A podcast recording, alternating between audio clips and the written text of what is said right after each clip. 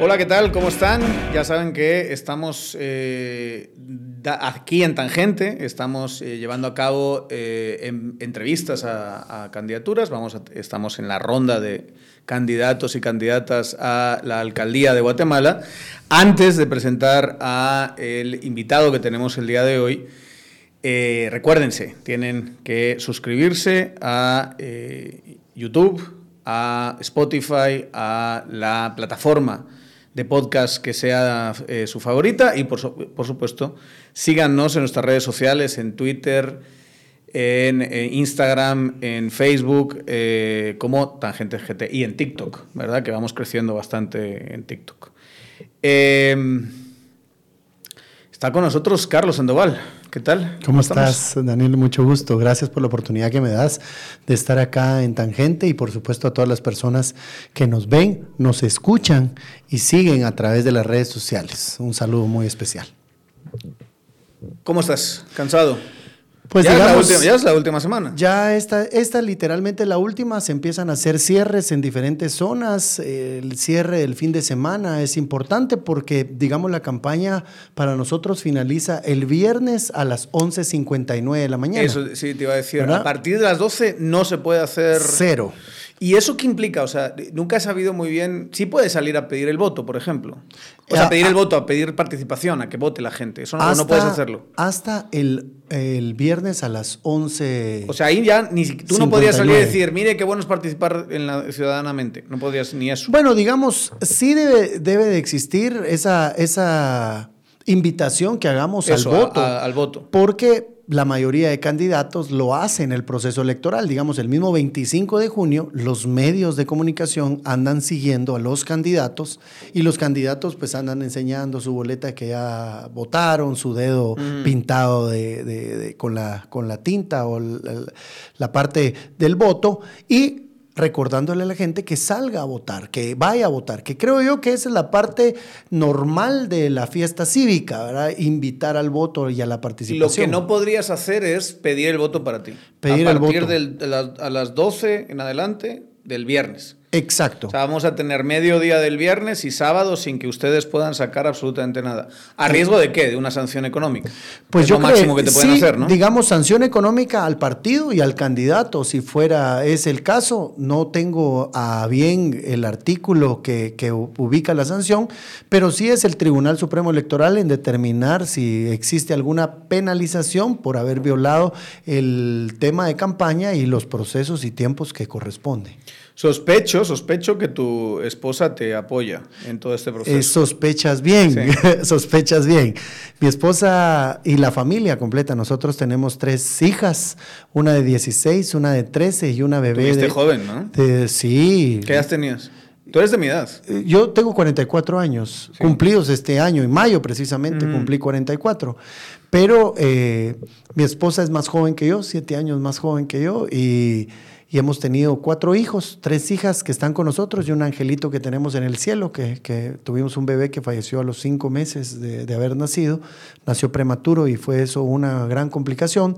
Pero sí, eh, al momento de decidir esta primer participación mía política, digamos ya en la parte directa de estar al frente, de decidir con equipo y todo, sí me senté con mi esposa, lo hablamos y después de que logramos eh, determinar el tema, sentamos a nuestras hijas y les platicamos del tema para ver qué pensaban y qué era lo que iba, eh, qué opinaban, porque al final solo el hecho de participar en política ya te genera un desgaste innecesario. Toda la gente tiene una idea, digamos, un escalafón de profesiones y hasta abajo el tema político, digamos, doctores, ingenieros, arquitectos, licenciados, tienderos, lustradores, eh, prostitutas evangélicos, y políticos, O sea, los tienen hasta abajo. Eh, y entonces cuando uno se mete a la política rápidamente en la posición que está, lo jalan y lo meten hasta abajo, la sociedad, no, no, no todas las personas, pero sí la sociedad. Entonces es bien difícil para las familias tener que eh, enfrentar un proceso de eso, porque a veces uno está en un restaurante y hay gente que lo ve bien y hay gente que lo ve mal, ¿verdad? O se te queda viendo como, mira, él es el oponente. Tiene costos sociales, digamos. ¿Y qué dijeron las, las, las chicas? Te voy a repetir las palabras, no tal vez eh, eh, como lo dijo mi hija de 16 años, eh, que fue la que más abordó el tema. Y me dijo, papi, nosotros sabemos, porque les hablamos de que iba a haber crítica, podía haber señalamientos falsos y que los amigos de ellos también los podían juzgar de, ah, tu papá. Y, entonces, mi hija lo que me dijo es, papi, nosotros sabemos quién eres tú, cómo, cómo has trabajado y qué es lo que has hecho y confiamos en ti y la decisión que tomes la vamos a respaldar. Esa fue mi hija mayor y la pequeña secundó con, con lo mismo que dijo mi hermana. Entonces ya con ese respaldo. con ese respaldo. Marcó, la cancha. Sí, y mi esposa que, que ha llevado, digamos, todo el proceso mío laboral dentro de las instituciones públicas, porque yo he sido técnico, digamos, no, no he sido político, no vengo de familia política, no tengo partido propio, tuve que buscar un, partido para poder participar y eso también eh, nos lleva a que con mi esposa pues tomemos la decisión de poder participar, porque digamos, la alcaldía tiene una diferencia. La esposa del alcalde tiene un espacio específico, ad honorem, no pagado, ad honorem, que, que en determinado no siempre momento... ha sido ad honorem, ¿verdad? Sí, no siempre, pero en este caso mi esposa lo remarcó muy claramente que ella no, no quiere recibir ni un centavo ni durante ni después del proceso, sino que sea un... Por espacio. ley es ad honorem, se, se, se dice específicamente sí, en, en, leyes por, o reglamentos que es ad honorem. Por ley, porque digamos el la ley y el código municipal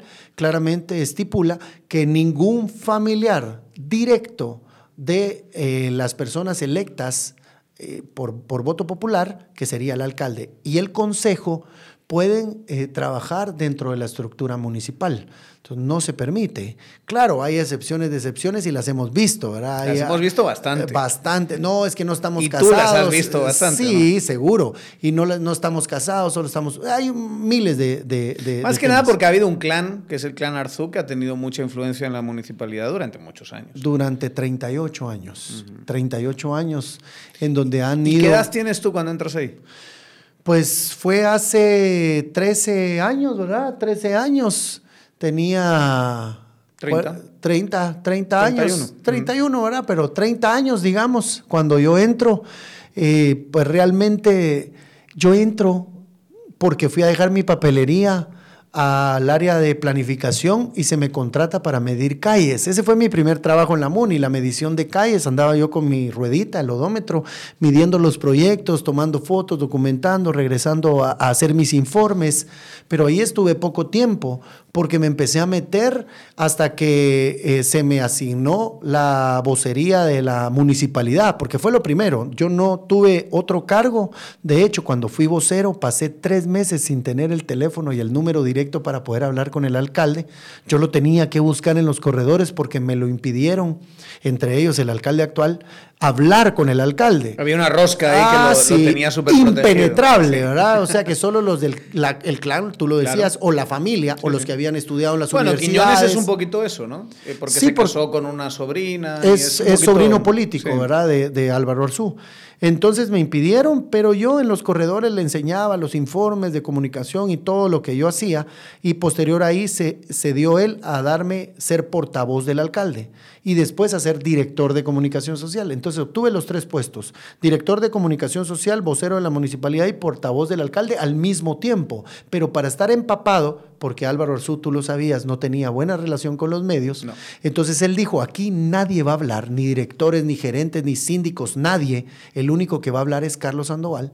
Entonces me dijo, para que tengas la información, venite de oyente a la Junta Directiva de Metra, a la Junta Directiva de Empagua y a la Junta Directiva de la Empresa Municipal de Transporte. Soy oficial mayor del Cuerpo de Bomberos Municipales, se me asignaron dos estaciones, la estación 11 en Centra Norte y la estación 12 en el sector de, de zona 16, ad honorem, lo aclaro. Y aparte de eso, también asistí a todas las sesiones del Consejo como oyente para saber cuáles eran las decisiones y lo que los concejales de oposición decían. Asistí a todas las reuniones de directores y a todas las reuniones de los alcaldes auxiliares de la zona, para estar empapado de la municipalidad. ¿Y así estuviste cuántos años? Eh, digamos, ocho años y medio sin vacaciones y diez años en su totalidad como con todas las funciones. Ahí tomé unos cuantos meses de vacaciones. ¿Por qué sin vacaciones? ¿Que son los negreros ahí o qué? Es que fue el tiempo, eh, a los ocho años y medio de que yo había entrado y había asumido el puesto, a, esos, a ese tiempo murió Álvaro Orzú. Hasta que él murió, yo decido tomar unas vacaciones de, con mi familia porque... eso es una, te da la sensación, es un ambiente laboral hiper absorbente. Un jefe que, te, que no te permite tener vacaciones o, de hecho, o que tú sientes que no puedes tener vacaciones. De hecho, eso era, digamos, ambas, un poco de ambas.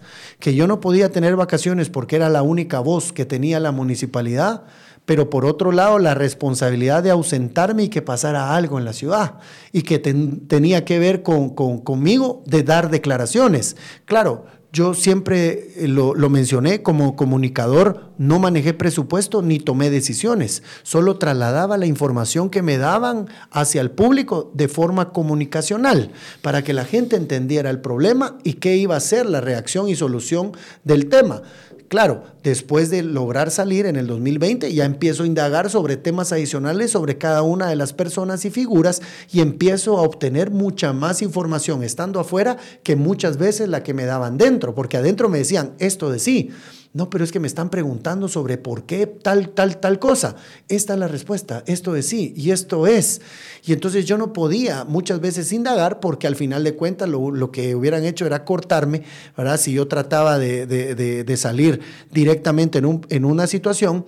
Y, eh, y al final, en la, en la parte de comunicador, como el abogado del diablo, ¿verdad? Que el abogado le toca defender muchas veces a una persona que puede ser culpable y va a plantear su defensa, pero él está cumpliendo en su rol de abogado. Yo en mi rol de comunicador me encargué de trasladar la comunicación de todas las áreas. Te voy a preguntar más de ese rol de abogado y cuándo tu cliente era culpable y cuándo no, que creo que ahora sí lo puedes decir.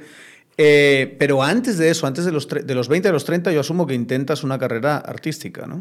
No, no, no, mucho antes. Mucho antes. Antes de ¿Cuándo empiezas? a mi esposa. De hecho, a los 17 años es la parte. ¿Cómo se llamaba el, el, grupo que tenías? Karma. Karma. Karma.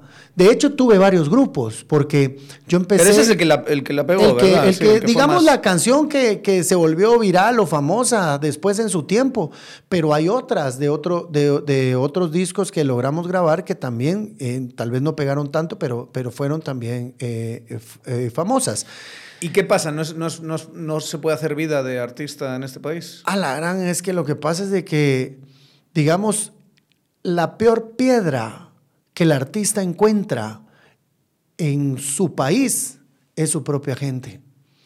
La gente no valora. El, el, síndrome Arjona, ¿verdad? Exacto. Arjona, se tuvo que lo maltrataban por todas partes. Y, ahora como que ahora, se, le, nota como cierto ese resentimiento, ¿verdad? Cuando viene aquí, siempre dicen que es donde más, cobro, más caro cobra. Pero ¿sabes qué dijo él? Que no iba a ayudar a ningún artista eh, guatemalteco porque le han pedido poder impulsar. Y él dijo, no, si a mí me costó que le cueste a ellos también. Claro, Gaby Moreno porque hay ciertos vínculos de familia y todo lo demás. y porque ella también... ya estaba un poquito más ya estaba en otro, otro nivel y otro rango. Pero de ahí él mismo aceptaba que a cada quien le costó, a él le costó insultos y un montón de temas y tuvo que picar piedra. Yo logré. por qué crees que es así? ¿Por qué, ¿Por qué la cultura.? Porque da la sensación de que es algo transversal, cultural. ¿Por qué la cultura chapina es hacer de menos al artista que después mira el enorme eh, éxito que ha tenido Arjona afuera, ¿verdad? Yo, yo siempre lo he dicho y, y lo vi desde los escenarios. De aquí en nuestro país posiblemente hay muchos Arjona frustrados en bares, en discotecas, en, actividades, salones, escenarios, muchos Arjonas frustrados, pero no recibieron el apoyo y no tuvieron tal vez o la oportunidad o el valor de irse y cruzar fronteras. Eh, eso me pasó a mí, o sea, cuando yo regreso del grupo, empiezo a buscar la necesidad de tener ingresos. Entonces empecé a trabajar. Y trabajando conozco a mi esposa. Y ya casados tenemos una hija que es la de 16 y entonces mi vida se separó de los escenarios porque había una necesidad de tener trabajo. Y te frustra, te, te, quedas así como con mala sensación. Pues Piensas a veces que podía ser tú el que está ahí recibiendo el Grammy o lo que sea. Sí, yo, yo, digo que toda aquella persona que ha probado estar en un escenario y que tiene un público como el que tú viste en los videos de, de, de Karma, en donde llenábamos áreas y la gente brincaba, bailaba y se emocionaba. Eh, ahora veo un escenario y oigo música y la piernita empieza a temblar, así como con ganas de querer hacerlo. Pero yo creo que cuando uno aporta desde la música a transformar a alguien o a transformar algo, no solo está en la música, puede estar en, cada una de las áreas y también en las instituciones públicas. Esta participación que tengo es totalmente distinta porque viniendo de una carrera técnica o de una carrera musical, pasar a una carrera técnica y después a, un tema de participación política, también es para dejar una huella, ya no en la música. Sí, o sea, yo, yo, yo sí lo digo, pues yo no pude ser cantante, pero tal vez voy a ser alcalde y ahí voy a dejar una huella importante en esa parte, ya en otra fase, no en la música, sino en el desarrollo de una ciudad. Y un alcalde con más ritmo de lo normal, digamos. Ah, por supuesto. Eso, eso me dicen, ah, es que eh, eh, Carlos Sandoval es el bailarín yo qué culpa tengo de tener eh, que eh, de, saber bailar y que muchos tengan dos pies izquierdos, ¿verdad? Dentro de la política, ¿va? Dentro de la política. Yo veo a, gente bailar como tú y se me da cierta envidia. yo no sería capaz de hacer eso. Pero tienes otras cualidades. Ahora, ahora hay que decirlo, ¿vas a ganar? No vas a ganar esta vez. Bien. No, esta vez no. Apostamos. ¿Cuánto estás? ¿Qué, ¿Qué, datos tienes? Bueno, miren, hay unos datos importantes que la caída de Ricardo Quiñones es hasta el cuarto lugar. ¿Sí? No es. No he visto ni una sola encuesta que No, es que no es la encuesta. Hay varias circulando y nadie dice, ninguna dice Claro, pero ¿quién las paga? Es que la encuesta, la encuesta va a favorecer siempre a quien la paga. O sea, ¿tú crees que hay un colapso absoluto del unionismo en este 100%. Y eso es lo que has notado además en, en, la calle. En la calle, en la, en la percepción de la gente. Por ejemplo, ayer estuve en zona 5. Caminando desde las 7 de la noche, estuvimos, ¿verdad? Hasta las 11 de la noche, transmitiendo en vivo todo el tiempo. Se conectaron alrededor, en el flujo de personas, alrededor de unas 45 mil personas. Y mantuve una brecha de 800, 700 a 800 conectados en vivo. Nos metimos a la limonada.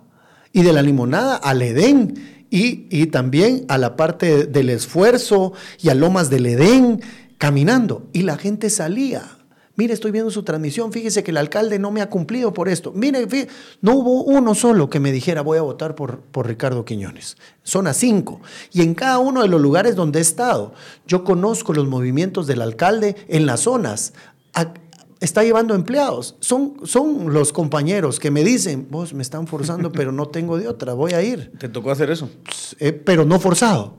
Porque yo, sí yo sí creí en un momento en Álvaro Arzú. Yo sí creí. Y en Quiñones, porque en 2019 estás con él.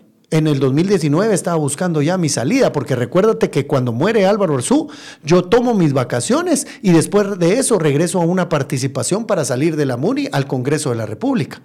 Pero claro, se me da, no se me respeta la casilla que Álvaro Orsú había dicho que en algún momento iba o yo a ocupar, que era la 1 de la metropolitana, y se me corre a la 2 y se mete a Enrique Montano en la 1. Que de hecho, si Enrique Montano renuncia, el que asume el Congreso soy yo. Claro. Que por cierto se ha separado bastante del unionismo. Ya renunció, presentó su carta y todo, Cruz, Calavera y Camposanto. Irme yo al Congreso a estas alturas lo primero que haría es rechazar esa opción. Claro, sí me gustaría llegar. O sea, ya una vez que no está Álvaro Arzuto ahí dentro, esa, ese círculo que lograste, que de alguna manera lograste entrar directamente con Álvaro Arzuto, nunca te quiso demasiado. lo que estás diciendo. Ricardo Quiñones, yo lo conocí y él, él lo que es es una persona falsa, hipócrita, podría decir, que durante ese tiempo que Álvaro Arzú estuvo vivo, porque él fue síndico desde el 2008, después pasó a ser vicealcalde, todo el tiempo de Álvaro Arzú. Y después de eso, cuando muere Álvaro Arzú en el 2018, ahí levanta la cabeza y empieza a saludar a la gente. Hola, ¿cómo estás? Tiempo de no Antes de eso, era un tipo que ni te, ni te volteaba a ver. Tú lo puedes preguntar, pasaba directo, le bloqueaban un elevador para subir. no se ve la alegría de la huerta, hay que decirlo. No se ve que el tipo tenga no demasiada conexión. No tiene carisma. Pero olvídate, carisma. Eh, empatía. Empatía, conectividad, eh, eh, sociabilidad, digamos. Más aún que carisma. Carisma ya es otro nivel. No se le ve demasiado así. No. ¿Me quieres explicar un poquito? Yo sé que, que- que- que- que te la estoy poniendo muy fácil, pero no entiendo su campaña. La campaña de Quiñones. No, no la entiendo. No- no- ¿Qué ha hecho? ¿Dónde está? No. ¿Dónde sali- no ha salido en en- entrevistas? No ha ido a una- un solo debate. No. No, o sea, sí, se le ve a veces por la calle, por aquí, por allá, pero es como ubicuo. Organizado y bien orquestado, Sí. se le ve en la calle. De hecho, pero muy poquito de, de verdad eh, entrar en en los bolsa les sitios tiraron en zona 7. O sea, y es una ¿Pero realidad. por qué eso? O sea, ¿por qué? ¿Cuál, cuál es su lógica? digamos? Lo que pasa es de su que- lógica es atrincherarse y esperar que, la, que las estructuras eh, clientelares de la MUNI le lleven a- al puesto. ¿Cómo? Lo que pasa es de que aquí sí regresamos a la época de los espejitos. Y, y engañar a la gente con cierta percepción, qué es lo que está pasando. Óyeme bien lo que, lo que te digo. Yo, cuarto lugar, le, le, le- Mm. Tú le das a él un colapso del cuarto lugar y entonces esto se convierte en una, en una carrera de tres, es lo que me estás diciendo. Correcto. Que son eh, Canela, Tonocoro y tú. Correcto. Es lo que estás diciendo. Es correcto. Es correcto. Y él cae al cuarto lugar. Ahora, hay un tema muy importante. Y es Eres que, el primero que dice algo semejante a esto. ¿va? Oiga, óiganlo bien, va a quedar grabado y posiblemente Sí, sí, sí, yo quede en ridículo. Pero lo que yo te digo es que nosotros hemos hecho sondeos, no encuestas, porque yo no pago encuestas, sino tengo que hacer sondeos reales con equipos de trabajo que puedan ir directamente a las zonas a saber cuál es la necesidad, pero sobre todo cuál es el ambiente político y por qué candidatos se están inclinando. Y hay una pérdida de, de Quiñones, pero aquí va otro, otro guacalazo que te quiero dar.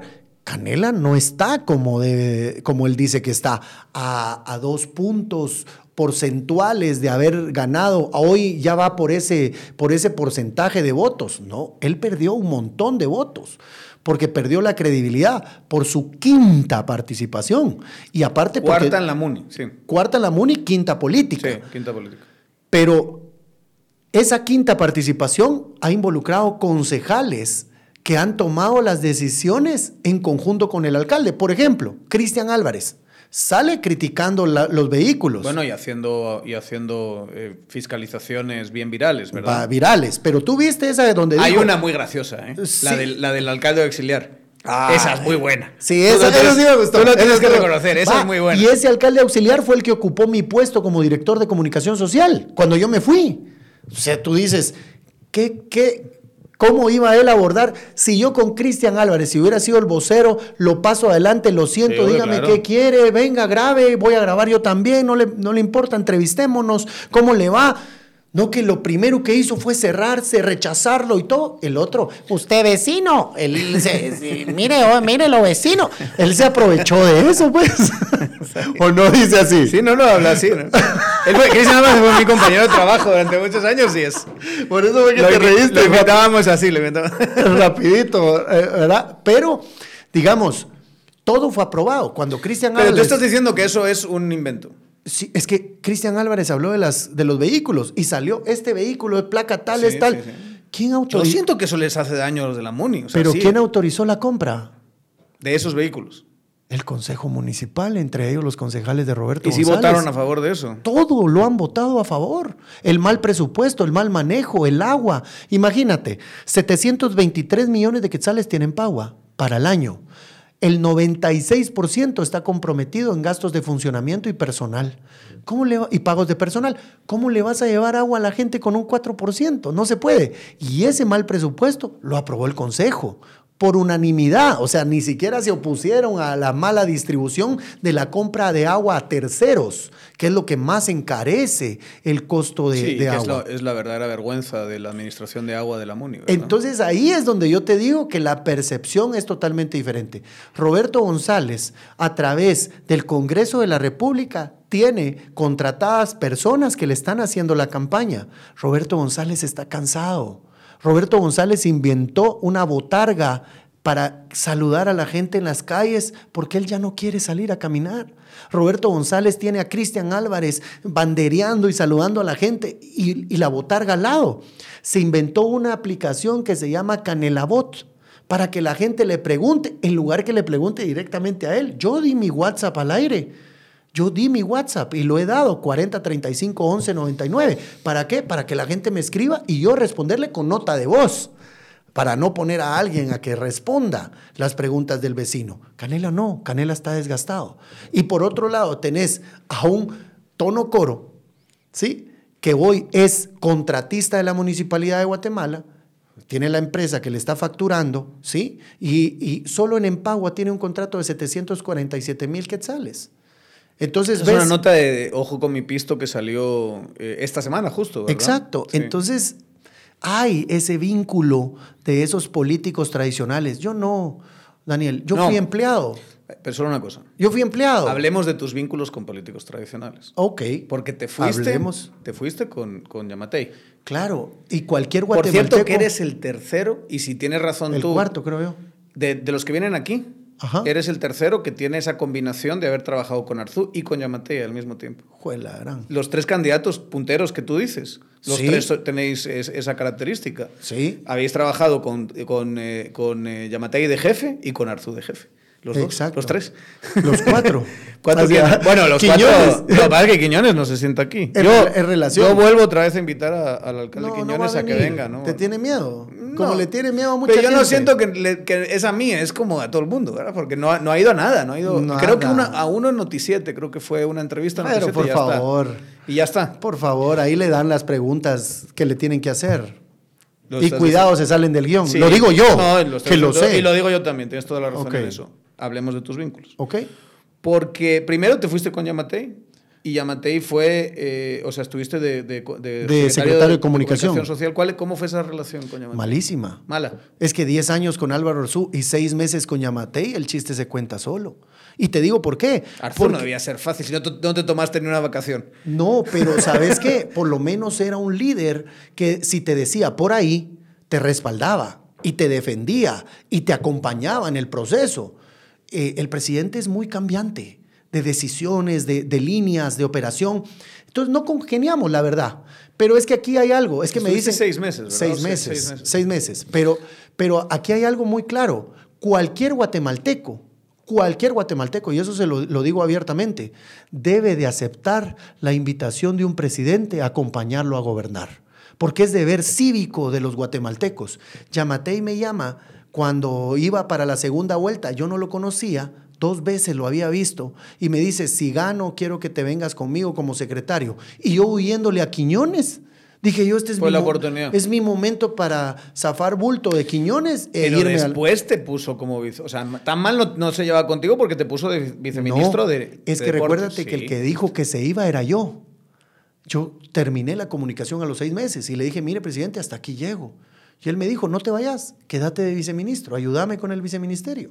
Porque había mucho conflicto en el tema de comunicación por la pandemia, por todo lo que había pasado. Yo trataba de comunicarse, me reprimía, no se quería y todo. Fui, el, de hecho, el, el comunicador de él que más habló y más dio la cara y más trató de aclarar los temas. Yo salí dando conferencias sobre la pandemia, salí hablando eh, en declaraciones por el ministro de Salud, Hugo Monroy. Yo era el que daba la cara. Sí, me, acuerdo de esa época. Pero seis meses y topé.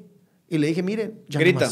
Ya no más. Es verdad que grita y, pega unos, unos, unas muletazos de vez en cuando. ¿Te tiró la muleta? No, jamás, jamás. Pero Sí, sí, sí viste que se la tirase a alguien, porque la fama es que se enfada y tira muleta. No, no, no, no, no. Lo que sí vi que era muy fuerte y rígido, digamos, en, en el tema de, de, de, hablar con las personas, que si algo no le parecía, lo decía claramente y con voz fuerte, muchas veces, eh, eh, digamos, más allá de, de el timbre de, de, voz que debe de llevar un diálogo entre, entre dos personas.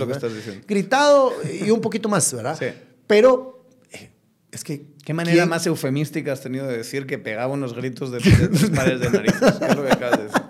Pero lo que pasa es de que ves el presidente a tener, cada quien puede gobernar a su estilo. Yo no lo quiero juzgar. ¿Cómo lo juzgas después, como ciudadano, ya lo, que ha hecho este gobierno? ¿Cómo pues, lo ves? Pues es que es difícil si yo estuve eh, sobre una línea de comunicación. Pero digamos, puedes juzgar. Puedo, puedo decirte. Tres años y medio puedo que decirte que lo dejé en una comunicación donde todavía la gente tenía mucha aceptación por el presidente. Le hicieron canciones, gracias a Dios que llegó un médico en la pandemia y mm. había un. Y entonces cuando yo voy para afuera, un periodista me dice, ¿pero por qué te vas? Seis meses vas a durar. Seis meses y aquí. Pero voy a ver si puedo apoyar en el viceministerio. Y me fue peor porque ahí conocí a un ministro que realmente sí no sabe nada de manejar un ministerio. Es una persona que con su ego choca hasta con los artistas y con todo el mundo, y lo hemos visto. él sí no funcionó para nada, pero lo tienen ahí, no sé por qué, y él choca conmigo. Sabes por qué o sí sabes por qué? Ah, no, no sé por qué. O sea, la verdad. O sea, amiguismos, eh, negocios. Puede ser, porque a mí él, digamos, me pide que contrate 170 personas y le digo que no. Y cuando yo le digo que no, entonces él empieza a pelear conmigo y saca el primer acuerdo ministerial. Imagínate, desde la época de democrática de nuestro país, saca el primer acuerdo ministerial donde un ministro le quita la firma a su viceministro, porque yo no quería firmar, me quitó la firma. Y ya sin firma, ¿qué haces ahí? Ya sin firma, ¿a qué te quedas? Y ahí salgo en el 2020, noviembre del 2020. o sea, me quedé seis meses en la secretaría, cinco meses. Y te voy a decir, y que no te siente mal que te lo diga, pero con menos razón entonces. Si ya tenías ese ambiente de trabajo y una mala relación con Yamatei, ese video que le sacas enjabonándole la espalda cuando se enfermó.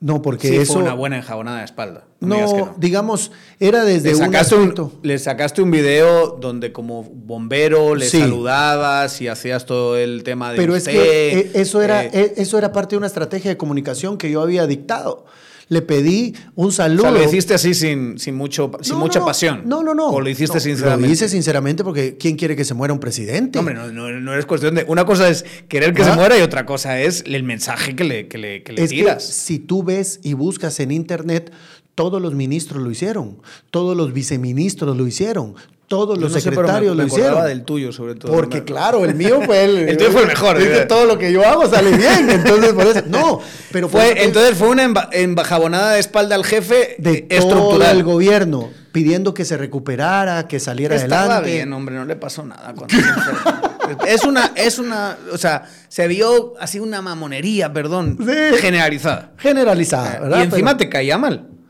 Eh, no, habías tenido una, mala, una buena relación, una buena relación de trabajo, no, es que, de decir. No, pero no me caía mal. Digamos, la relación fue profesional en el área de comunicación. No encajamos en el tema de las decisiones. No es que yo tenga algo en contra del presidente, sino que no se encajó. No encajamos en decisiones. ¿Viste a Miguel por ahí? Miguel Martínez. Sí, claro. Jugaba un papel importante. Digamos, en el tiempo que estaba centro de gobierno, lo vi ahí. Y, Pero en esos seis meses, ¿viste que jugaba un papel central en ese gobierno? Bueno, ¿O no, eh, no digamos, lo viste tanto? No, no era, no era parte de mi relación porque yo tenía la comunicación con el presidente y desde el Palacio Nacional de mi oficina no, no era, digamos, esa relación. Yo cruzaba a Casa Presidencial a hablar con el presidente puntualmente sobre algún tema de comunicación y me regresaba. En las reuniones no lo miraba, entonces muy poco podría decir de, de Miguel. ¿Y el papel de Polanria? En ese momento de comunicación salió, el combo sacó una investigación donde la cuarta, digamos, la, cuarta entrega era sobre ti. Sí. Y sobre tu papel. No, que me metieron. Pero, bueno. pero eh, Marvin, Marvin y Sony sabían cuál era mi acción. Yo a Marvin lo recibía y les hablaba. Yo a ellos les daba entrevistas. Yo fui el único que. Solo, para poner en contexto a la gente que no lo haya visto, es una investigación donde se argumenta, y a mí no me parece nada descabellado, que dentro de eh, la estrategia de comunicación de Yamatei, que era contratar a este Polanria que sigue por ahí rondando por aquí por allá, era tener un net center directamente que apoyaba, eh, digamos, eh, la comunicación en general. ¿Tú no formaste parte nunca de ese proceso? No. ¿De esos chats? No, lo que pasa es de que desvirtúan la comunicación. Mira, pues, como secretario de comunicación, eh, yo tenía a mi cargo la comunicación de los directores de comunicación de todos los ministerios. ¿Sí? Y en determinado momento, yo les pido a ellos que apoyen la comunicación que nosotros trasladamos del gobierno. Es una línea de comunicación estratégica institucional. No puede ser algo clandestino desde cuentas, ataque. Mira los, los comentarios. Hice tal publicación del presidente, por favor, todos apoyen. ¿Por qué? Porque esos ellos, son los comentarios del chat que ellos, que lo ellos ponen en la ¿Por investigación. Porque todas las direcciones de los O sea, eso ministerios no era- tenían que replicar. Tú lo que dices es que no era Claro, un net center y no lo- había cuestas No, falsas. no, olvídate. Sino que era el- el- el- un chat normal de comunicación y ahí entre está, todos los, ahí aparece director de salud, eh, directora de Pero comunicación. sí de viste Talaria. jugar a Polanria un papel ahí. Estaba ahí de Eh, asesor, sí, tenía estaba- su hueso. Pues no sabía si estaba contratado o no, pero sí lo vi y Pues fue una. ahí, digo yo que es algo, alguien Sí, le paga. O sea, seguro. un panameño no va a estar aquí trabajando de gratis en comunicación. Pero él es una de las razones por las que yo salgo de comunicación. Porque, digamos, Interfería en tu, en tu, en tu labor. pues lo voy a decir con una palabra coloquial guatemalteca. Chute hasta donde ya no. Porque yo trataba de sacar una comunicación y él se metía, no, hay que cambiarle esto. Pero vos que aquí qué cuenta vas a venir a opinar. Ese es el tema, ¿no? Que un tipo que ni siquiera sabe si está contratado, ¿qué hacía en la sala? ¿Quién le abría la puerta? digamos, ese fue uno de los motivos. ¿Quién Por- le abría la puerta? Pues eso sí, no sé. Pero Por lo ¿a quién menos le- en mi oficina no entraba. Pero digamos, tú estabas en una reunión, estaba ahí y No. tú sí te volteabas y decías, No "Este- entraba. Este fulano porque está aquí. No entraba, digamos, en mis reuniones de comunicación no entraba. Él entraba o estaba en alguna otra reunión que lo vimos en Tomás eh, que estaba, pero era porque pues ahí se le permitía estar, ahí sí yo no podía juzgar. Yo hacía mi trabajo, el que era trasladar la comunicación, de hecho los mismos medios te lo pueden decir que fue la brecha en el que el gobierno abrió más la comunicación a los medios de comunicación y al final pues lamentablemente la pandemia también afectó porque forzó a mucha, mucha comunicación. Nosotros entrábamos a las 6 de la mañana y salíamos a las 2 de la mañana del día siguiente. Todos los días, todos los días, sábados, domingos. Yo manejaba con la soledad de la ciudad en las madrugadas, en las noches, eh, eh, no había nadie y nosotros empezamos a realizar una comunicación que salía. De hecho, no había existido una cadena nacional desde hace muchos años atrás, décadas te podría decir, sin una cadena nacional y yo fui el primero que desempolvó. Eh, conecten, cómo pasen a satélite, vámonos a cadena nacional, anclense todos a la cadena nacional obligatoriamente y todos los medios monitoreando canales, viendo todo. O sea, esa fue una labor de comunicador que te digo, yo respiraba cada vez que terminábamos una cadena nacional, porque cada cosa tenía que salir puntualmente como debería de ser. Sí, eran otras épocas, ¿verdad? Yo sí recuerdo una especialmente que dije, este tipo parece que se lo está tomando en serio, llámate. Y luego después, en fin, lo estoy diciendo yo, fue un desastre. Todos Absolu- creímos. Absoluto de gobierno. Y eso fue lo que, lo que me llevó a, a- a trabajar en gobierno. Pero hoy, digamos, retomando el tema, hoy dejé de representar a alguien.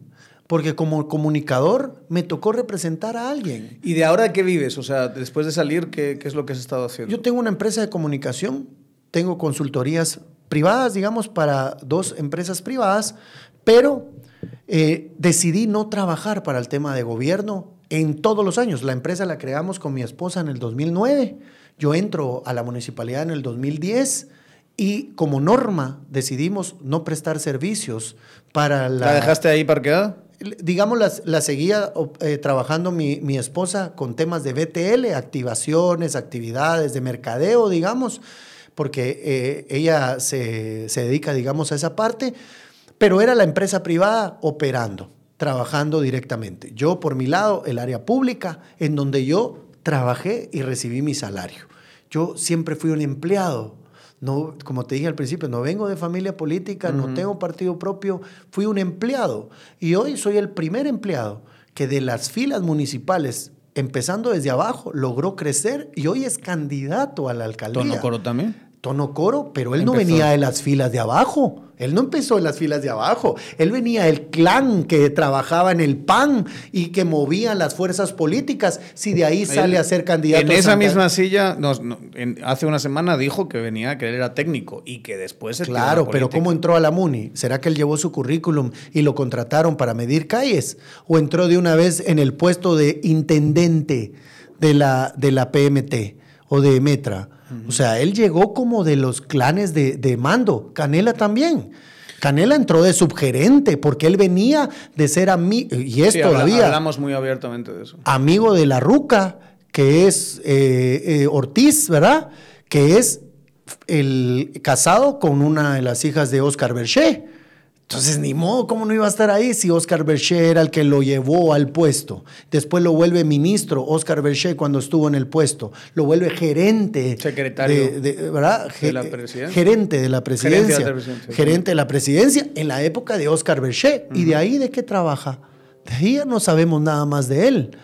Eh, entonces, yo te digo, soy muy diferente a ellos. Yo no vengo de ese clan. Yo llegué trabajando eh, y crecí ahí. Siguiendo habla- se- seguimos hablando de tus conexiones eh, políticas tradicionales. ¿Por qué con todos?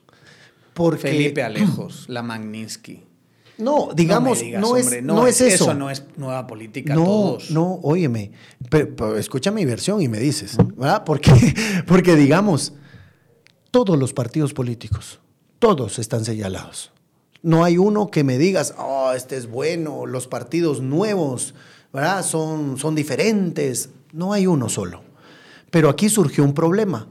Cuando yo decido participar en el 2021, 17 partidos políticos me hablaron. Me senté con 17 presidenciables. Me habló, bueno, no presidenciables, sino gente que dirigía Jimmy Morales, Sandra Torres, Suri Ríos, Edmond Mulet, Carlos Pineda, Julio Rivera Clavería, el doctor. Espada. Sí, Todos. Todos me hablaron para que yo fuera su Ellos a candidato. ti. Sí. Tú no fuiste detrás de nadie. ahí. No, yo escuchaba las propuestas para tomar una decisión. Todos me hablaron de que me fuera con ellos. 17 partidos políticos. Ahora, Y siempre de candidato uh, alcalde. a la alcaldía. Algunos me ofrecían diputaciones, otros me ofrecían, eh, di- digamos, los mismos unionistas. Me dijeron, mira, venite para participar de candidato a alcalde en Misco. Pues Yo les dije, mira, yo, yo no conozco Misco, pues, o sea, yo sé, sé de San Cristóbal y de todas las áreas, pero yo he vivido en la ciudad y lo que más conozco es la municipalidad de Guatemala por dentro. Entonces, ¿por qué me tengo que ir para otro lado solo porque ustedes me quieren barrer para que no le haga competencia a, a Quiñones? No, olvídense. Pero hasta ellos, digamos, ellos serían el 18, porque no lo menciono dentro de los que me senté directamente a hablar de la candidatura de la ciudad. Pero muchos me decían, te damos el espacio, pero necesito la concejalía primera. Te damos el espacio, pero mira, tenés que tomar en cuenta mi metro y eh, metela en tu equipo. Y yo pues empezaba a decir que no. Uno me dijo, mira, eso sí, te vamos a apoyar, te damos el espacio, pero eh, nosotros nos hacemos cargo de Metra, de Empagua, de la empresa municipal de transporte. Entonces le dije, mira, brother, mejor participa, pues. Sí, va, mejor participa. Y entonces eh, también hablé con, con, Armando Castillo, con la gente de, de, Viva, me habló la gente de Farchi, por seguirte mencionando nombres de todos los partidos. Pues si son, ¿qué? 25 candidaturas, te hablaron 17. 17. Es lo que me estás diciendo. Sí. Uh -huh. eh, y digamos, y tengo la prueba de cada una de esas conversaciones. Porque uno lo que menos puede es hablar mentiras. Y de todas esas, ¿por qué el partido de Ubico no, es el que eliges? No. A mí quien me hace la invitación es Ricardo Sagastume, el presidenciable. Tres veces hablé con él para ver si me dirigía hacia el partido Todos. Pero el problema aquí era más allá de un vehículo partidario. El problema iba más allá de eso. ¿Por qué? Porque cuando yo veo la municipalidad con vínculos y fuerzas políticas que tenía sus anclajes con otros partidos, pues chica, digo yo, entonces tengo que buscar algo donde los tentáculos no me puedan bloquear para la participación. Si no me hubiera, Carlos Pineda me invitó a irme con él, imagínate, ahorita estaría ahí gritando, voto nulo, voto, ¿verdad? Porque, pero no. Por cierto, ¿qué piensas de lo que le hicieron? Eh, yo, yo pienso que fue una estrategia política baja porque tenía mucha aceptación y mucho caudal. O sea, ¿sí crees que es un atentado lo que le hicieron a su candidatura? Le rebuscaron en claro, el aspecto sí. legal, porque si sí hubo falencias en, lo, en, los procesos pero y temas, pero ya habían puntero. pasado un tiempo necesario, sino recurrieron a otros, otros temas, quitándose a un puntero que tenía las posibilidades de ganar, porque hay que hablarlo claro, tenía un 23% no, sobre iba todos, iba a, ganar. iba a ganar. Entonces, digamos, fueron artimañas y él pecó de inocente por buscar un partido que hasta el partido mismo lo abandonó en último momento, o sea, declinan de pedir por él porque eh, siguen pidiendo por los diputados y por las demás personas, ya dejando a Carlos Pineda. Entonces yo creo que le pasaron la factura del costo político que, y el colmillo político que él no tiene. Y, ese fue mi temor, que, que la, municipalidad somatara la mesa y dijera, parquéenme aquel muchacho ya no va a poder participar. De hecho, empecé a recibir denuncias de campaña anticipada eh, en el Tribunal Supremo Electoral por publicaciones, por temas y todo. Cosa que ¿Y crees que estaban manejadas por la, influencia de la MUNI? Que, no, si ellos mismos me decían, vino Álvaro Hugo a ponerte una denuncia. Álvaro Hugo Rodas, el de obras, vino, vino la gente de la MUNI, los abogados mandaron a ponerte una denuncia. Ellos trajeron el expediente. Si ellos creen que uno no tiene amigos ahí que también le puedan decir quiénes son los que le están lo están tratando de perjudicar. Entonces, y aparte es un proceso abierto. Donde, y con todos encontraste un partido que te protegía de alguna manera porque tenía influencia en las instituciones. Eh, digamos, tiene el. Al contrario que Pineda, que, tiene el colmillo político. Ah. Tiene el colmillo político el partido, pero aparte era el primero en las asambleas. Era el primero en inscribirme. Entonces yo dije, en los tiempos caigo de primer lugar. De hecho, yo tengo la casilla 1 en la papeleta rosada. Yo soy de la casilla 1. Yo fui el primero en inscribirme. Yo fui el primero en hacer asambleas. En noviembre del año pasado. O sea, todavía muchos no habían pasado sus asambleas de proclamación y yo ya estaba proclamado. Entonces era ir a lo seguro. Dando paso a lo seguro. Y aparte no me pidieron ningún concejal, ningún espacio, ni relación llevamos. O sea, yo eh, te digo con Felipe, no tengo comunicación desde hace cuatro meses de, que inició el proceso. O sea, eh, es la verdad y se los puedo comprobar a través de la comunicación que, que hemos sostenido. ¿Por qué? Porque yo me estoy dedicando a hacer una campaña para la alcaldía. O sea, tú estás haciendo una campaña aislada del proyecto político todo, es lo que me estás diciendo. Estás haciendo tu propia campaña. Es correcto. Y no es como que tengas eh, una relación directa con ni Ubico, ni... No, y él ya ni, está en el partido. Bueno, porque lo sacaron, no porque el partido no quisiese meterlo. Por eso, pero lo sacaron. Y en ese momento que lo sacan, pues yo ya estoy incorporándome, estoy en la fase de incorporación y él ya no está dentro. Ha habido muchas, muchas respuestas en todas estas entrevistas de este estilo. Tenemos que revisar nuestros partidos políticos, ¿verdad? Porque hay tantísimo de instrumentalización de... El mismo Carlos Pineda se sentó donde estás tú ahí y yo agarré y que me dieron jalón y a mí me pela el partido, se lo decía muy abiertamente. No, a mí no me pela el partido porque sí creo en Ricardo Sagastume. Sí creo en él. Crees en una persona, no en el partido. Creo en la persona. y él fue el que me hace la invitación a mí. Él es el presidenciable y él me hace la invitación a mí. Entonces, claro, que, que uno debe de tener ciertos ideales, lineamientos con el partido. Y eso no lo, no lo vengo a decir como que no, no, no, no, no, oigan, no. No, yo estoy en el partido porque es un partido de derecha, porque es un partido que cree en Dios, en la familia. ¿verdad? Nuestros pilares con mi esposa son Dios, la familia y el desarrollo. Pero dentro de esa parte existen señalamientos como en todos los partidos. Entonces yo, lo que he dicho siempre, cada persona es responsable de sus de Ubico y lo de, eh, bueno, España no está obviamente ya, pero, pero que estuvo, lo de Felipao es otro nivel. La Manginsky es otro nivel de señalamiento. No me pero puedes comparar él, eso tiene, él tiene que responder por esos señalamientos. Él tiene que responder. ¿Por qué voy a responder yo? No, estamos hablando de esos vínculos. Tú hablabas de los vínculos eh, y toda esta conversación, toda esta parte de la conversación empezó porque estabas hablando de los vínculos con la clase política tradicional. Correcto. Irte con un partido como todos es un vínculo con la clase política tradicional, no me puedes decir que no. No, porque es un partido tradicional de clase política tradicional Lleva 10 años, ajá. Y no solo eso, ha votado consistentemente con el oficialismo y ha votado, no te digo ya nada en la época de Jimmy lo que llegó a votar y todo lo que ya sabemos. Es correcto. O sea, eh, si, si nos queremos separar de la clase política tradicional, si tienes un vínculo ahí, que me estás explicando que es funcional. Vamos Pero también lo ha hecho Creo, también lo ha hecho eh, los unionistas, también lo han hecho. O sea, al final creo que cada persona debe ser responsable de sus actos y la ciudad capital tiene una ventaja.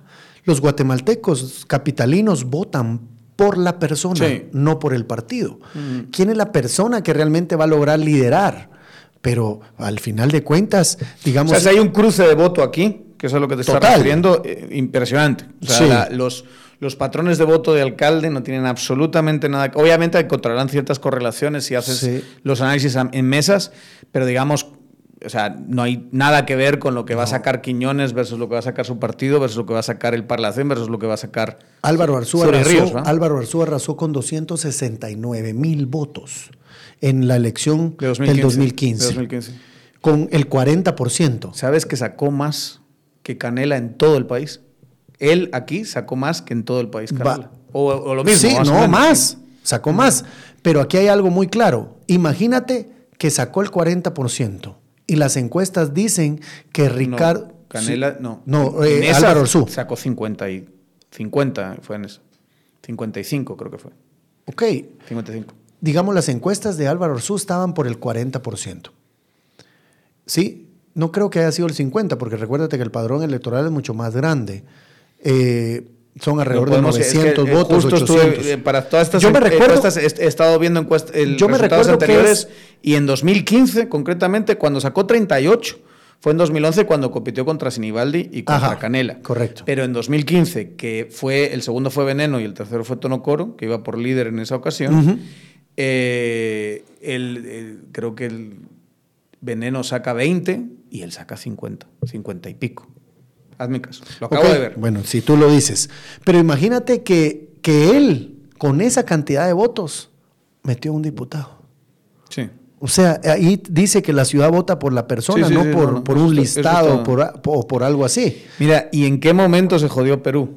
Que es una cosa que les he preguntado a todos los candidatos. Es decir, ¿en qué momento se jodió la ciudad? Porque en gran medida todos los que, o sea, está Quiñones y luego están cuatro detrás, que yo creo que sí, más o menos estáis, está el sobrino, perdón, el nieto de Arzú, sobrino, medio sobrino político de Quiñones, ¿verdad? Venís todos del mismo sitio. Habéis estado todos en la municipalidad, muchas veces durante muchos años. ¿De verdad solo se jodió cuando llegó Quiñones? ¿O esto viene de no, bastante antes? Es ¿Se que... hicieron cosas o se dejaron de hacer cosas en época sí. de Arzú que nos traen los problemas que tenemos ahora de la ciudad? Digamos, lo que pasa es de que actores políticos de trayectoria que tienen esos vínculos con todos los partidos políticos son muy pocos. Entre ellos te podría decir Vinicio Cerezo, la democracia. O sea, todos los partidos nacen del PAN, del FRG. Sí ¿verdad? De la, de, del lado centro derecha, ¿verdad? Centro derecha, sí, algunos sí, sí. centro izquierda un poquito, pero nacen del PAN, del FRG, de la democracia cristiana, de ahí nacen esos, esos hay toda clase de derivaciones, ¿verdad? Fragmentad, Entonces, digamos, Álvaro fragmentaciones Arzú, de eso. eso Álvaro Arzú tiene esos vínculos con un montón de candidatos. Pero concretamente, los cuatro candidatos punteros. Sí, vínculos con. Directamente trabajaron en la MUNI. Sí. Y yo te estoy preguntando la política pública de la MUNI. Si sí. tenemos unos problemas, que los tenemos, ¿no? Sí. Tráfico. Fatal. Horrible. Agua. Espantoso. Basura. Ahí está llegando sí. al mar. ¿En qué momento se jodió Perú? ¿De verdad fueron los últimos cuatro años? ¿O esto viene de antes y hay cierta responsabilidad de la época Arzú también de que se hicieron sí. o se dejaron de hacer cosas? Hay, ¿Cómo hay, lo ves tú? Hay un tema de corresponsabilidad de todos los alcaldes que han pasado, porque por ponerte un ejemplo, tú mencionabas transporte público. Oscar Berché hizo una compra de buses. de buses, de 800 buses a través de un préstamo en el BCIE que... Eh, que los buses ya no existen, son chatarra, pero los vamos a terminar de pagar en el 2074 a través del IVA Paz, porque después del BCIE lo absorbe en la época de Alfonso Portillo el Ministerio de Finanzas y ese préstamo se sigue pagando o se pretende pagar a través del IVA Paz, del 10% del IVA Paz.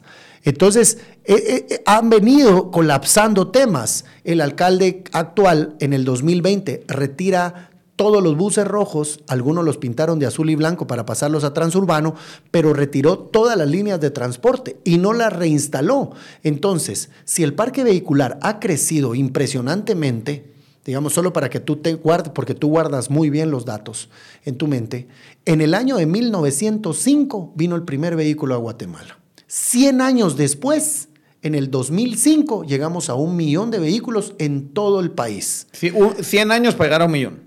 100 años, del 2005 al 2020, cuatriplicamos la cantidad de vehículos Hay que habíamos millones. hecho.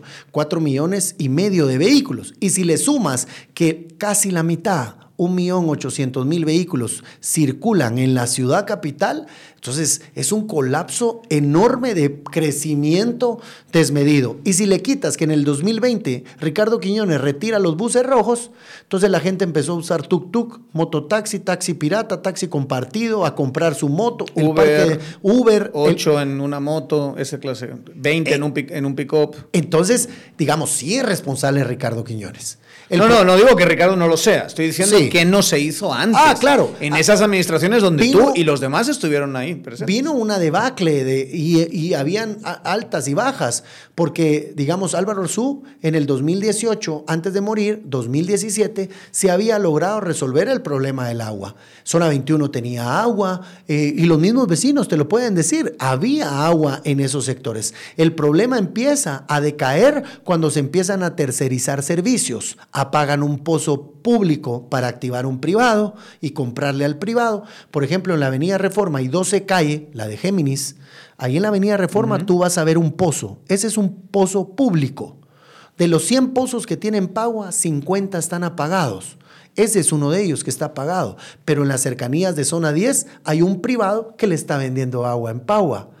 O sea, tú estás diciendo que lo tienen apagado adrede para que claro, esto haga business. Sí. ¿Y, el business de quién es? E, es que esa es la parte que nosotros tenemos que llegar a destapar, porque hay una empresa que se llama Pentagua, que en este momento está como sociedad anónima, o, la empresa que más le vende, le vende alrededor de 600 litros por segundo a en Paua, que es una cantidad de agua impresionante, mientras que hay 50 pozos apagados. Mientras que de las cinco plantas de tratamiento hay una, que es la planta La Brigada, que salió de operaciones y esa bombeaba 150 litros por segundo, que abastecía 16.800 familias de zona 7 y salió de operaciones. Entonces, ¿qué están haciendo? El agua de las demás zonas la están dirigiendo a, zona 7, a zona 21, donde no hay agua. Cierran llaves para que pase para un lado, abren llaves para que regrese a otro lado. Y esa es una realidad que hay que cambiar. Por eso mis propuestas no son voy a traer agua para la gente. No, primero vamos a ordenar la casa administrativamente. El recurso se tiene que equilibrar para que haya, eh, la verdad, el tema de poder manejar correctamente. Pero esto es un problema que viene de la época Arzú. ¿Es esto a lo que te referías con, con, la defensa del. O sea, que tenías que defender puntos como si fueses un abogado de un cliente que a lo mejor es culpable? Pues digamos, al O sea, porque todo esto, tú mismo lo has descrito. Sí. Estabas en las reuniones, veías, eh, digamos, las decisiones, ahí es donde se va asignando todos estos negocios, porque es que hay muchísimos Es que no, ellos los asignaban por ellos por aparte, o sea, ahí no... Pero ahí se tomaba la decisión, ahí se escuchaba... Ahí, presentaban lo decidido sí. y el plan. Se formalizaba la decisión, pero lo veías, eh, a quién se lo daban y todo eso. Sí, digamos. Tú no veías cosas como, ah, es que no, es que. La empresa que es de un primo, es, ese tipo de cosas. Digamos, no, el plomero de 450 mil quetzales. Ahí está. Lo contrata Quiñones. Yo ya no estaba en la MUNI. Lo contrata en el momento que yo salgo de la MUNI, en 2020. O sea, esa fue la contratación del plomero, que es primo de Roberto Barnoya, el gerente de Metra, que cuando yo estaba, era, estaba en la Regencia Norte, en zona 18. Álvaro Orzú lo había mandado a la regencia de zona 18, yo no tenía comunicación con él. Solo muere y, Ricardo Quiñones lo pasa de gerente de Metra. Pero en medio de todo eso tú no veías esta clase de negocios, escuchabas, no, no, los percibías. No, los nunca miraba, estuviste consciente de que todo esto pasaba. No, digamos, es que esa es la parte más difícil que la población ve eh, en mi participación usted estuvo ahí y entonces... ¿Qué es el problema que tienen todos de alguna manera? Sí, Porque todos estuvieron ahí. Sí. Incluido el nieto, de alguna manera u otra. más vínculo con Narzú no puede haber porque tiene el mismo apellido. Y aquí va a venir el Bartes y le voy a, hacer estas preguntas. que, punto es... Que, sale en una entrevista diciendo a mi abuelo le faltaron pantalones. Hola. Oh, pues chica, que, el nieto diga algo así de su abuelo. en, la entrevista, en la entrevista de TV Azteca lo dijo le faltaron pantalones. Y lo que más tuvo Álvaro Arzú, creo yo, fueron pantalones. Malas decisiones tuvo. Malas acciones tal vez. Mal carácter tenía, pero... Según lo que, estás describiendo, también permitió todas estas cosas que no dejan de ser negocios de gente. Sí, seguro, sí. Y esa es la parte que vamos a destapar. Por eso es que nosotros hablamos de una auditoría forense de contratar una empresa para que fiscalice todo de la municipalidad de Guatemala. Yo tengo que empezar a trabajar desde el primer día, pero no descarto empezar eh, con una investigación de profundidad de todo lo que ha pasado, incluyendo el tiempo que yo estuve, que es lo que más tengo que transparentar. Si ellos no tienen cola que machucarme, que yo estuve ahí adentro, yo lo que quiero demostrarle a la gente que yo no tomé decisiones ni manejé presupuesto. Lo que yo quiero demostrarle a la gente es que las cosas se pueden hacer bien, que hace falta conocer. ¿No manejabas el presupuesto de la dirección de comunicación? No, ese pasa por la gerencia. O sea, es la gerencia la que te asignaba La directamente. gerencia, Tú la que- pedías y te lo asignaban Correcto. y con eso trabajabas. De hecho, yo trabajaba, digamos, más empíricamente con el tema de comunicación, con las herramientas que tenía, ¿Tú publicaciones. eres de todo. formación comunicador? Sí, yo tengo una licenciatura en comunicación, tengo una maestría en administración y gestión municipal summa cum laude y tengo un doctorado en políticas públicas. Había habido una polémica alrededor de tus maestría y tu Claro, doctorado, es- ¿verdad? es lo que Pero esos sacan. son muy, recien- muy recientes. los- Sí, eso maestrías. lo sacan en la, en la participación actual. ¿Cuál es, la, ¿Cuál es la polémica? Que, que son como son universidades uni- extranjeras. universidades extranjeras y que son falsas. Pero la universidad tiene 13 años de estar acá. Ha graduado más de 2.000 profesionales, entre ellos empresarios, entre ellos funcionarios, entre ellos gente que ha graduado como todas las universidades que han tenido esa parte de participación extranjera. ¿Para que sí suena patito la universidad? No digo que lo sea, yo, no- yo no- te digo la verdad, eh, eh, no la he- no la he investigado, pero, pero suena patito. Pero imagínate- Yo conozco el mercado, sí, he, Sí. he estado muy involucrado en el mercado de formación y docencia universitaria. Y sí hay Pero imagínate, ¿por qué señalan lo mío y, y el Partido Unionista y el Partido Valor de Suri están regalando dos mil becas de esa universidad a la población capitalina?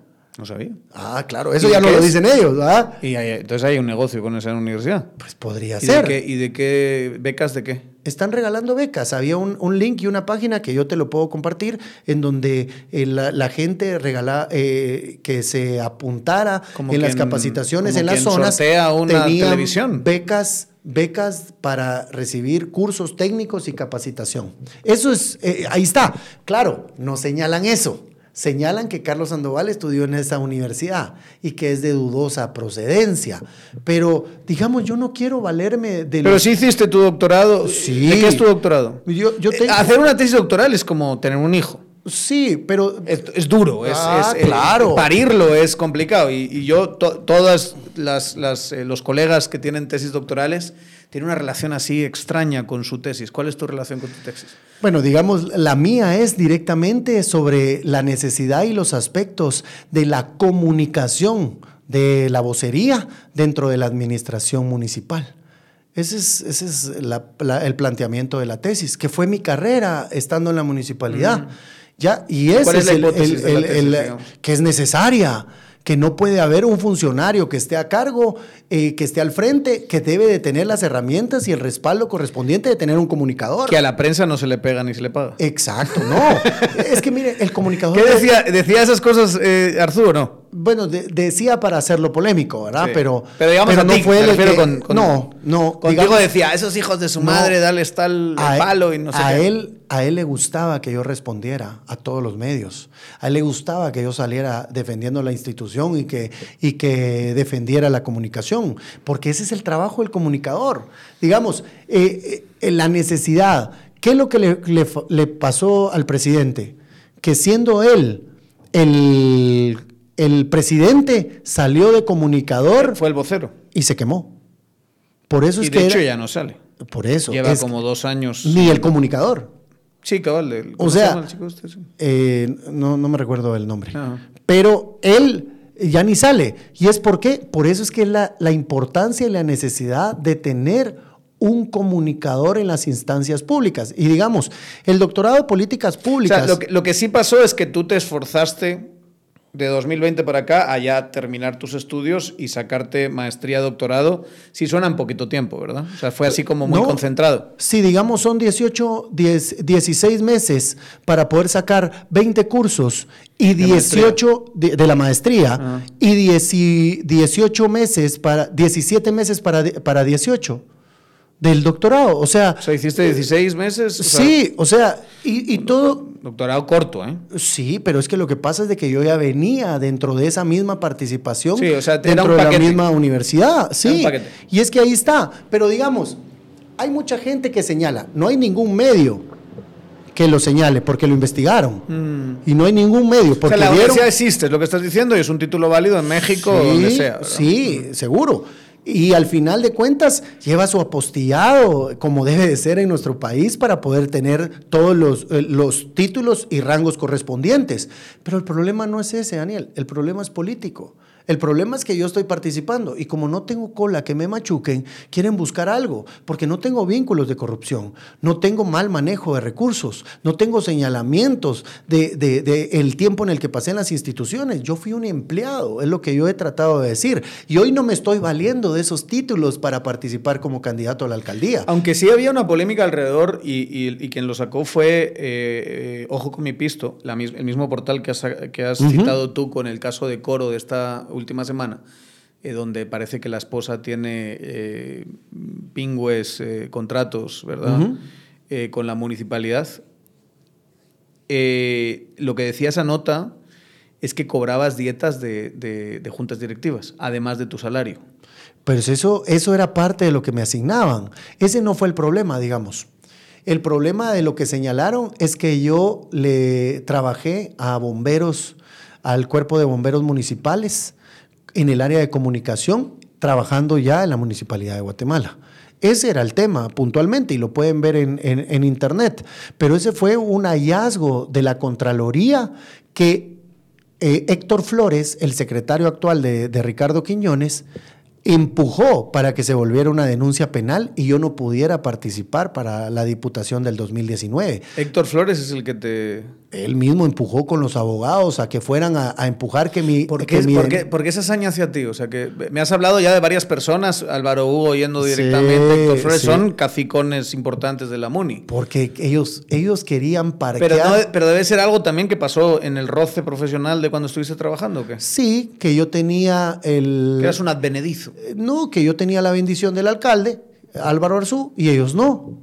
Esa era la verdad que Álvaro Orsú decía, voy a ir a tal lado, pero que me acompañe Sandoval. No, eh, me voy yo con usted. No, no, no, íbamos nosotros dos. Y por eso es que mirabas que llegábamos nosotros dos. No era que yo decidía, alcalde, yo me voy con usted. Sabías que Álvaro Orsú no era así. Álvaro Orsú decía, vos, acompáñame. O vos, te vas conmigo. Y yo andaba con él porque él me, él me, decía, mira, esto en la comunicación hay que decir esto, esta parte, mira, estamos haciendo esta obra, esta parte. Pero ellos empezaron a remeter en mi contra porque eh, ya, no, ya muerto Álvaro Orzú, querían minimizar mi liderazgo. Sí, me pasó. Álvaro Una vez muerto Álvaro Orzú hubo cuchillos ahí, ah, y ahí dentro y lo sigue habiendo, sí, ¿verdad? Dentro de la MUNI. Eso, eso es una realidad. Y lo que se ha hecho Quiñones es polarle la cabeza a muchos de estos y, es, y, tienen mucho menos poder de lo que tenían antes, ¿verdad? Sí, definitivamente. Empezó a marginar a un montón de que gente. Ese es uno de los grandes dilemas del, del, día de, el, del, del, próximo, este domingo del siguiente. Es que tanto van a funcionar esos aparatos eh, de, la MUNI. Sí, esas estructuras de la MUNI. Porque se habla, mucho de, se habla mucho de eso, ¿no? De, de, resquemores internos, de que hay mal ambiente de trabajo, de que no es esa, ese ambiente que sí se tenía eh, con, cuando todo el mundo tenía claro quién era el jefe, que era Álvaro Arzú. Ahora ya hay unas dudas bastante importantes. ¿Tú crees que no van a funcionar? No, no. Por eso lo estás poniendo en cuarto lugar. Sí. Digamos. Sí, a no ser que quiera hacer alguna mafiosada, pero, pero yo espero que no. Confío en el Tribunal Supremo Electoral, a pesar de que Quiñones no debería estar participando, porque recuérdate que él, y te invito a que veas el, el artículo 407 inciso I del Código Penal, que toda aquella persona iniciado el proceso electoral no puede inaugurar una obra si es funcionario o si es eh, contratista de Estado. Y Ricardo Quiñones inauguró el paso de nivel de las tres fuerzas del 23 eso de marzo. Lo que le va a hacer perder, te digo. sí. No sé si eso es una ventaja. De no, pero era ilegal. Era ilegal, digamos, ahí el mismo código es un municipal. nivel horroroso. Horrible. yo que lo Con semáforo antes de entrar y semáforo arriba. Yo que lo sufro es, es, un, es mucho peor que antes, cuando uno toma esa. sí, porque antes para cruzar a la sexta, viniendo del Campo Marte, tenías el carril para cruzar y podías hacer, los otros tres, digamos. Hoy hay uno. Entonces el embudo se hace a la vuelta eh, enormemente. Tienes que salir a veces a la, reforma y volver a entrar. No, vamos a aburrir a la gente que a lo mejor no pasa por esos lugares y, por ahí va la cosa. Eh, te voy a hacer una pregunta, te voy a hacer una pregunta eh, que le he hecho a todos y que creo que es uno de los grandes dilemas que tiene, una, que tiene un alcalde, un candidato a alcalde enfrentando lo que, lo que, lo que, digamos, ya una vez que asumamos que vas a entrar en la alcaldía. en el nombre de Dios. Que veremos. Veremos, veremos. Veremos. porque te digo, yo no he visto ninguna, ninguna encuesta que señale lo que estás diciendo. Pero, ¿qué haces si no tienes suficientes recursos? Porque tiene que haber inversión del Ejecutivo. ¿Y qué haces si muchos de los problemas que tiene la MUNIL se tienen que solucionar con Misco, con Villanueva, con Fraijanes y los demás? ¿Cuál sería tu, tu actitud y tu solución a esos dos grandes dilemas de gestión que tendrías como alcalde? Bueno, el primero de ellos creo yo que ya estuvo bueno de separar la ciudad de los municipios aledaños. De la basura que mencionaste, 14 municipios aledaños tiran la basura en la ciudad. 550 camiones recolectores de basura llegan a través, trasladan 3.200 toneladas de basura diarias, pero esos 550, 283 vienen de 14 municipios aledaños, solo Misco manda 144. Entonces tengo que trabajar sí o sí con ellos y tengo que involucrar al gobierno central en lo que le corresponda al gobierno central. Pero hay un presupuesto y hay una autonomía municipal que te puede permitir ejecutar. Por ejemplo, el presupuesto de la municipalidad es de 1.800 millones, más el presupuesto de Empagua, 723 millones, más Emetra, 151 millones, más la empresa municipal de transporte, 202 millones y recibe adicional un subsidio de 190 millones de quetzales por el Transmetro para mantener la tarifa, más el FAPU, que es uno de los fideicomisos que tiene 1.035 millones, más el otro fideicomiso, Fidemuni, que tiene 450 millones de quetzales. O sea, hay más de 4.350 millones de quetzales en la municipalidad en eh, manejo activos, en movimientos y en flujos que uno puede utilizar para poder ir resolviendo cada una de las áreas. Pero 100% en lo que tú dices, debo de trabajar con un gobierno central. Debo de buscar... La inversión en infraestructura tiene que ser del gobierno central. No, ah, tienes dinero para eso. Correcto. El Ministerio de Comunicaciones se encarga de las conexiones eh, intermunicipales y de las rutas de, de traslado, sea uno, sea nueve, que es donde también tiene que ayudar Está Zuri en el gobierno, ¿qué haces? Trabajar con ella. Es que sería error si ella no quiere trabajar con la ciudad o la ciudad no quiere trabajar con su presidente. Es que mi, pleito no es con ninguno de ellos. O mi, mi rechazo al tema político no va directamente con ellos. El tema es el alcalde actual que es lo que yo me tengo que enfocar, pero ya al quitarlo, si a la par hay otros partidos que pusieron a sus candidatos, yo me tengo que quitar la bandera política desde el momento en que entre. Es más, me la voy a quitar. ¿Por qué? Porque tengo que trabajar con todos los municipios aledaños. ¿Y cómo vas a hacer eso? Porque se habla mucho de las modalidades ¿no? que hay encima de la mesa. Ah, mancomunidades y todo, pero digamos... Distrito, promover un distrito El 17 de enero del 2024 yo voy a citar a los 14 alcaldes de los municipios aledaños que tiran su basura en la ciudad, al ministro de Ambiente, al de Gobernación, si es posible el presidente, a los 11 diputados del Distrito Central y a los 19 diputados del Departamento de Guatemala para que se comprometan conmigo a resolver el tema de la basura, porque es un tema que se debe de realizar en conjunto.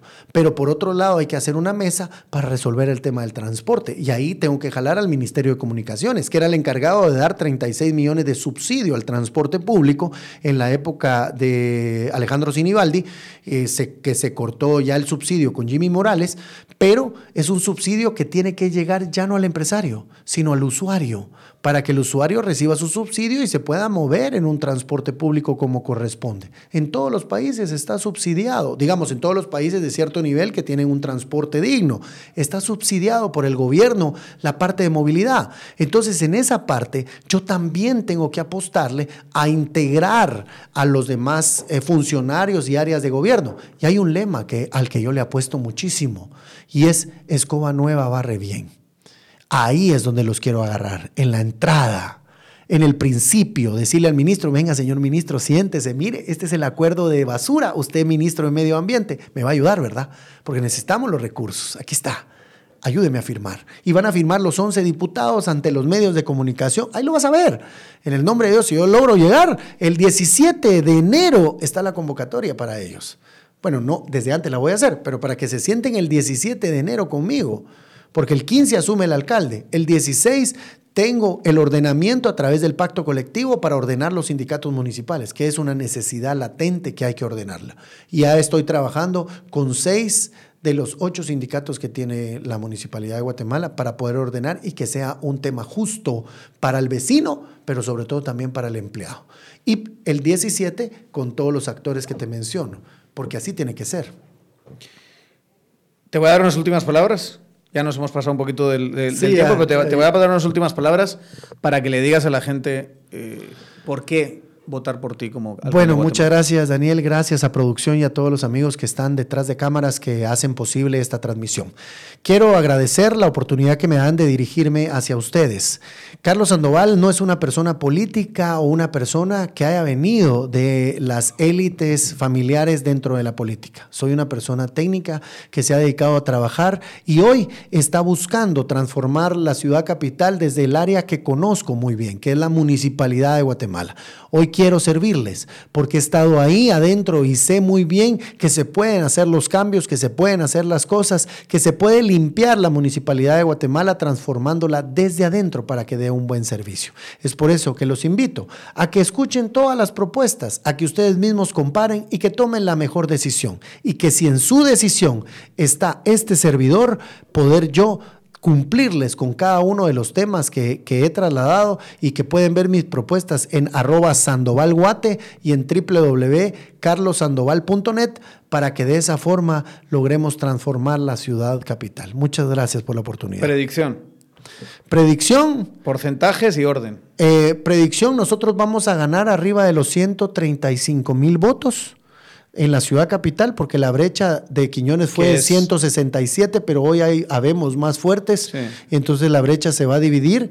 Voy a llevarme el, el primer... 30 y pico por ciento. 33, digamos, 34 eh, por ciento. ¿Segundo? Segundo lugar estaría, eh, para mí, Tono Coro. Tono Coro en segundo lugar con un porcentaje un poco cercano, ahí las, las divisiones, digamos, un 30, y posterior a eso Canela y de último... ¿Y Canela eh, con cuánto? Canela, yo ya a ellos les marco abajo del, del, del 25%. 24. ¿Y? Y a mí me interesa Quiñones. ¿Cuánto crees que, que, que tú? Yo, eh, un 19%. Ahí lo, lo, tenemos grabado. Grabado, grabado. muchísimas, gracias. muchísimas gracias por haber estado aquí. Carlos gracias, Daniel. Y ustedes ya saben, tienen que, obligados a suscribirse, a darle al botón en YouTube, en las eh, plataformas de podcast y a seguirnos en nuestras redes sociales, eh, Tangente GT.